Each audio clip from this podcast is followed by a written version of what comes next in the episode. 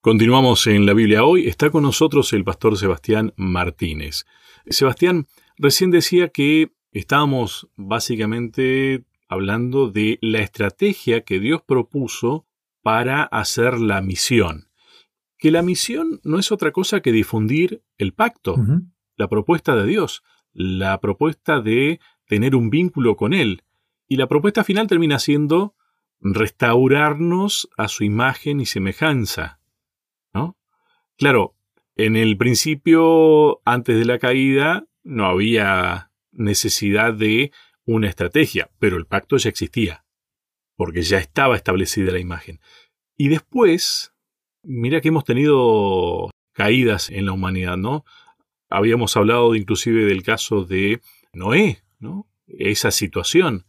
Y después, eh, otra vez, la necesidad de que Dios diga, bueno, tengo que buscar la forma de llegar a toda la humanidad, a todas las naciones, y, a ver, voy a probar con Abraham, lo voy a transformar en una gran nación, para que finalmente le proponga al resto de la humanidad volver a ser hijos de Dios.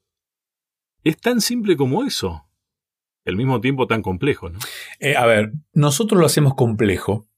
Y lo hacemos complejo porque por nuestro yo, por nuestro ego, claramente que nos separa de Dios, ¿no? Ahí arranca todo. Cuando Cristo, cuando Dios, que es Cristo, le dice, me imagino a, revelándose tal vez a través de un sueño, y le dice, engrandeceré tu nombre. Si hoy bajar un ángel o el mismo Cristo, maquillado en forma de ángel, no, apareciera a vos, Lucho, me apareciera a mí, me dice, engrandeceré tu nombre. Eh, yo automáticamente pediría entrevista con un par de psicólogos para tratar de que no se me vayan los humos al, no a la cabeza, directamente a... no sé. Porque, ¿cómo haces? Engrandeceré tu nombre. Cuando antes habíamos leído, un par de versículos antes en la Biblia, que la gente quería tener un nombre y por eso empezaron a construir la Torre de Babel. Entonces, el ser humano siempre va detrás de un nombre. La semana pasada hablamos de, la importancia del nombre. Entonces, de ser alguien. Que alguien te diga, y en este caso no es alguien común y corriente, es Dios, engrandeceré tu nombre. O sea, lo que querían los antidiluvianos, o, o los post-diluvianos ahí, los recién, eran tener un nombre propio. Y Dios le dice a Abraham, mira, yo te voy a engrandecer tu nombre. Yo no puedo dejar de pensar en Nimrod y en Abraham como dos figuras totalmente opuestas. Y Nimrod es el primer gran guerrero, aquel primer hombre de gran nombre, de renombre, después del diluvio, y que realmente él se antepuso ante Dios y generó lo que hoy todavía tenemos, ¿no? Una división completamente antagónica, ¿no? Las personas que creen que son semidioses y que se ponen antes de todos, ¿no? Pero Abraham, él rehusó. A ver, voy a leerte textual. Si Nimrod es el líder político secular arquetípico del mundo posterior al diluvio, Abraham es su líder espiritual. Abraham es el instrumento de Yahvé para el cumplimiento de su visión para la humanidad. Con Abraham, la historia del mundo toma un rumbo diferente. Dios establece un nuevo patrón. Abraham es la ola del futuro para los seres humanos y para todas las naciones. Yahvé indica aquí su indiferencia para con las líneas de sangre. Porque Nimrod era descendiente también, ¿no? También un hijo de la promesa, eh, un hijo de la promesa tal vez de, Noé, un hijo.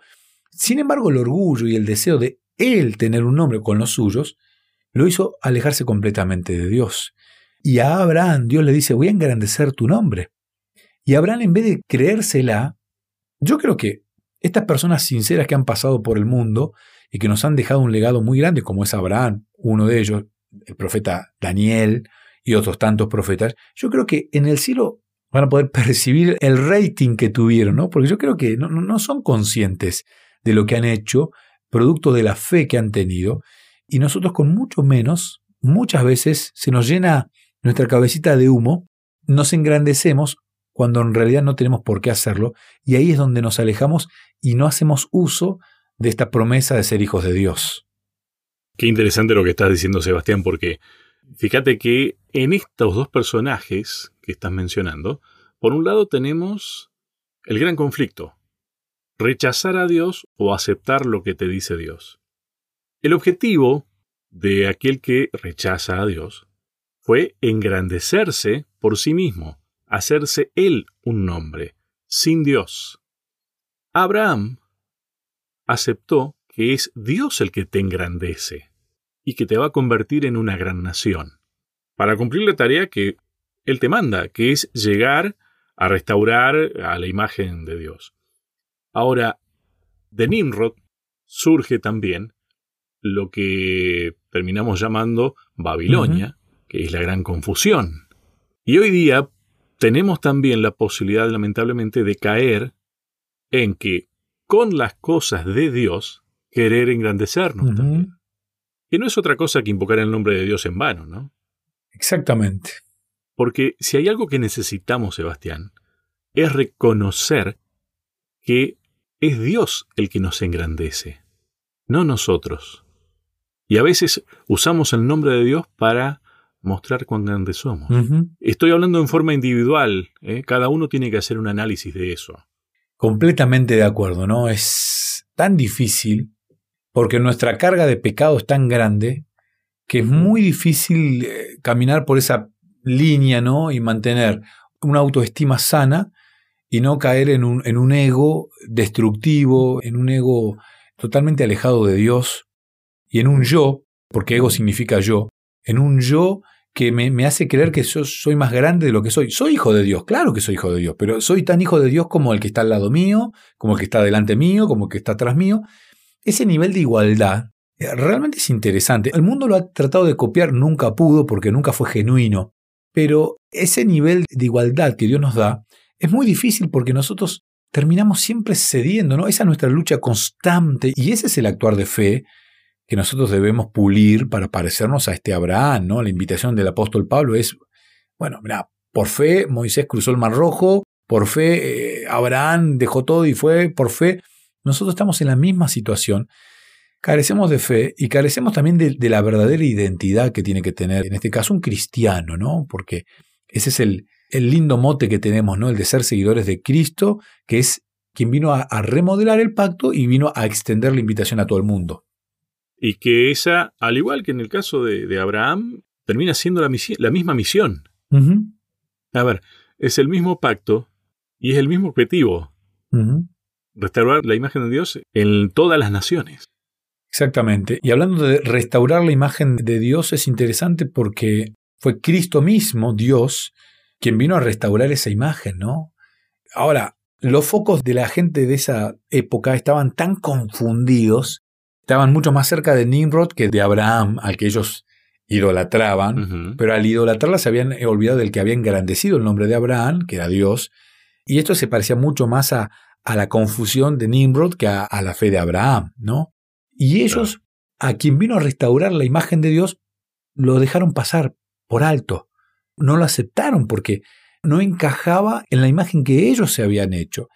Y vuelvo a este concepto, aunque nos puede parecer lejana la historia de Abraham, nos puede parecer lejana la historia, no sé, de Isaías, Jeremías y la de la época de Cristo, nuestra condición hoy puede ser exactamente igual la de aquellas personas que compartieron el tiempo con Cristo, ¿no? El rechazar a Cristo porque tal vez no vino a salvarme como yo lo pensaba. Y todo esto es una cuestión espiritual y una cuestión de salvación eterna, no es una cuestión de economía de hoy y de, sanación de hoy. Hay personas que quieren ir a la iglesia para ser sanados tal vez de, no sé, de un cáncer, de un tumor o para conseguir trabajo. Y uno no va a la iglesia para eso, uno va a la iglesia para vivir por la eternidad en el cielo. Vamos a hacer un jueguito de palabras acá. Dios quiere restaurar en nosotros su imagen. El tema es que nosotros le proponemos a Dios transformarlo a Dios a nuestra imagen y semejanza. Exacto. Nosotros somos los que vamos queriendo moldear este, a este Dios a nuestro gusto. Hablando de, hijos de la promesa y de la promesa que aparece a Abraham, que le dice, mira, en ti voy a, a bendecir a todo el mundo, a todas las naciones. O sea, de ti va a salir quien de alguna manera va a bendecir, a hacer la bendición. Hablando de la aparición de Cristo, del Mesías, Cristo y Mesías es lo mismo, solo que cambia el, lenguaje nada más. De una manera lo decimos en, arameo, hebreo, semítico, y en el otro lo decimos en griego.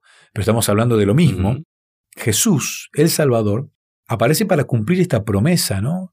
Y fíjate que cuando uno habla de, de Moisés, otro hombre de fe, un líder, yo lo tengo muy, no sé, hasta parecido a Abraham, porque él va cambiando por fe, él es partícipe de un montón de cuestiones tan importantes dentro del pueblo de Israel, del pueblo judío, él no pudo entrar a la tierra prometida, él se quedó ahí a las puertas. ¿Verdad? Pero nosotros sabemos porque Elena de Juárez nos relata algunos detalles, él sí se le permitió ver en visión a Cristo muriendo por los pecados del mundo, ver el sufrimiento de Cristo, ver un poquito, no sé cómo, pero vio un poquito de, de la vida de Cristo aquí en la tierra, y él pudo quedarse tranquilo de que la promesa realmente se iba a cumplir, ¿no? Yo creo que Abraham tenía plena seguridad de que la promesa se iba a cumplir. Él descansó confiando plenamente en Dios que se iba a cumplir esta promesa. Creo que falleció a los 175 años Abraham y falleció, me imagino, confiando plenamente en Dios.